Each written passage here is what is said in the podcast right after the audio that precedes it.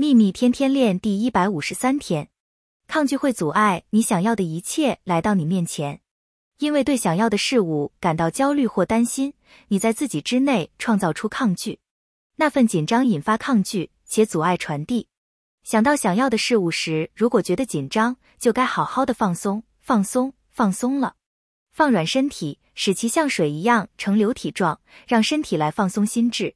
每当你感觉到自己开始紧绷时，就让身体放松，直到你再次觉得柔软为止。愿喜悦与你同在，朗达·拜恩。